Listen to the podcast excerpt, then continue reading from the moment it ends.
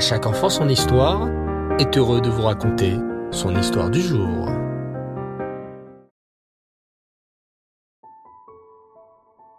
Bonsoir les enfants, Reftov, j'espère que vous allez bien.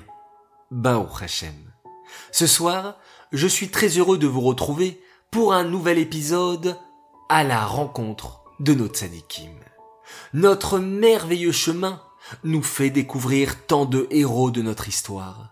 Et en ce moment, nous sommes en train de découvrir un prophète très spécial dont vous avez tous entendu parler, le prophète Yona. Yona Navi a reçu une mission. Hachem lui a demandé d'aller dans la ville de Ninive. Cette ville, les enfants, n'existe plus aujourd'hui. Mais à l'époque, la ville de Ninive était riche, puissante et célèbre dans le monde entier. D'ailleurs, aujourd'hui encore, les chercheurs et les archéologues s'intéressent au site sur lequel se tenait la ville de Ninive, car on peut y trouver jusqu'à aujourd'hui de nombreux trésors. Yona Navi doit donc se rendre dans la ville de Ninive, car hélas là-bas, les gens se comportent très mal. Les habitants de Ninive ne se respectent pas entre eux. Ils se volent, s'insultent. Hachem a donc ordonné à Yona d'aller voir les habitants de Ninive et de leur dire que s'ils ne font pas Teshuvah, il détruira la ville dans quarante jours. Hélas, Yona Navi ne veut pas accomplir la mission qu'Hachem lui a confiée.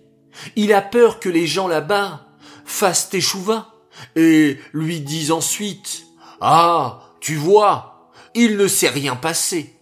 Tu es un faux prophète. Que va donc faire Yona Navi Il va essayer de s'enfuir. Il se dit, si je prends un bateau qui m'emmènera loin de la terre d'Israël, je ne recevrai plus des messages d'Hachem.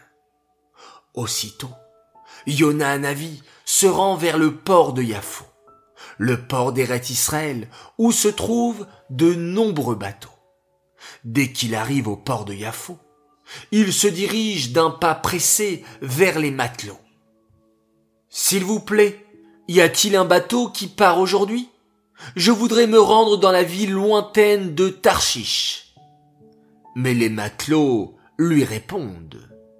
Hélas, monsieur, le dernier bateau est parti il y a deux jours. Il ne reviendra pas tout de suite. Mais ces marins sans le savoir, se tromper. Hachem a envoyé des vents très puissants. Le bateau parti il y a deux jours préféra revenir au port pour attendre que la tempête se calme.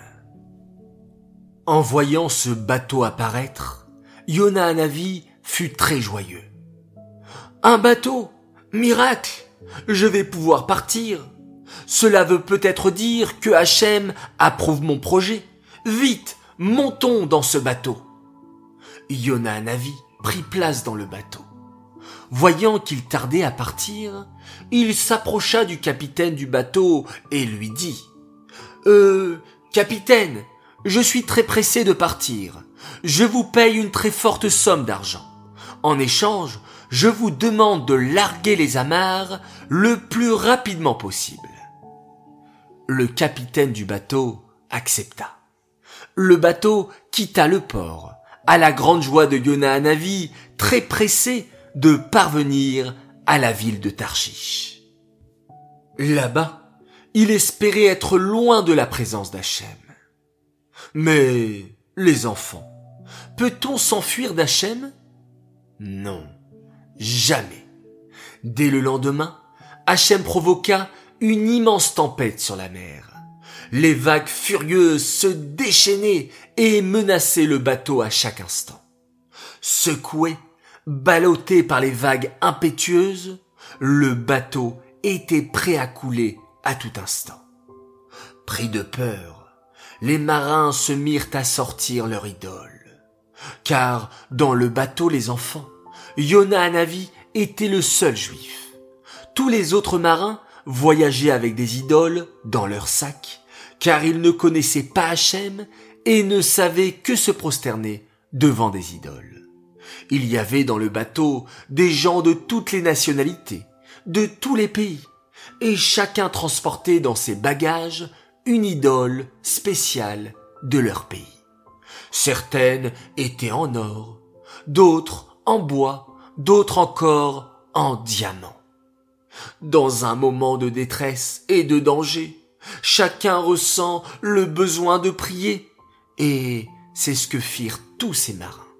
Chacun se mit à implorer son idole de sauver le bateau de la tempête. Mais, bien sûr, ces idoles ne pouvaient les aider. Elles n'étaient que des morceaux de bois, de pierre ou d'argent. Seul Hachem nous aide dans un moment de détresse. Les marins ne savaient plus quoi faire. Ils avaient beau prier, crier, implorer. Leurs idoles ne leur étaient d'aucun secours. La tempête continuait de se déchaîner. Le capitaine lui-même commençait à désespérer sérieusement.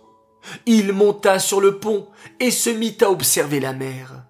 Et, chose incroyable, spectacle qu'il n'avait jamais eu l'occasion de voir dans sa carrière de capitaine. Je n'en crois pas mes yeux, murmura le capitaine. Nous sommes le seul bateau victime de la tempête. Je vois sur toute la mer des bateaux qui naviguent tranquillement. Je n'ai jamais vu ça. On dirait qu'une force mystérieuse envoie une tempête juste sur notre bateau. Qu'allons-nous devenir?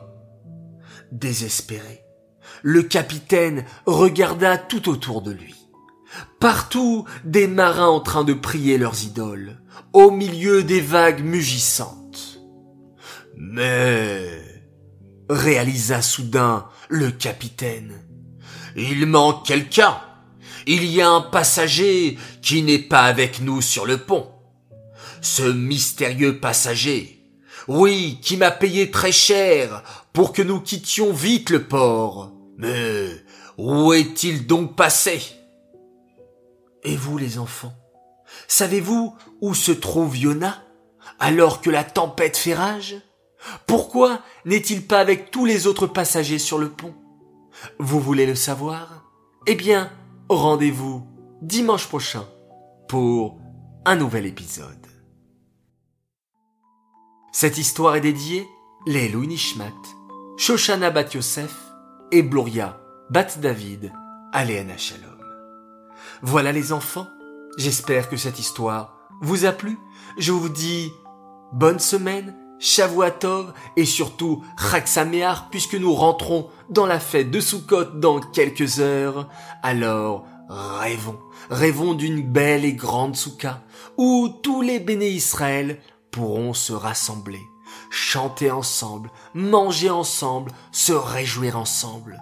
Oui, cette grande soukha existe bien les enfants. Bientôt, lorsqu'il y aura le Mashiach, nous nous rassemblerons dans cette belle soukha. Je vous dis, Leila Tov, très bonne nuit, et on se quitte en faisant un magnifique schéma Israël.